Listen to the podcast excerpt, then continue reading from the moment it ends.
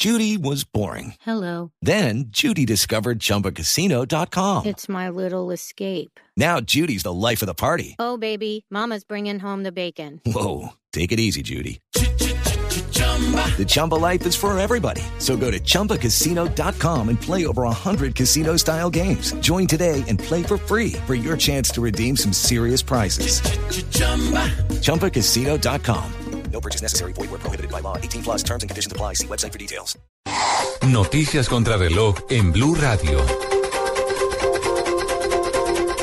Dos de la tarde, 31 minutos, actualizamos las noticias en Blue Radio. El Consejo de Estado condenó a la Nación a pagar 1.126 millones de pesos por las omisiones registradas en la prestación de la seguridad de 228 familias que fueron obligadas a abandonar sus fincas por parte de los paramilitares en el departamento del Cesar.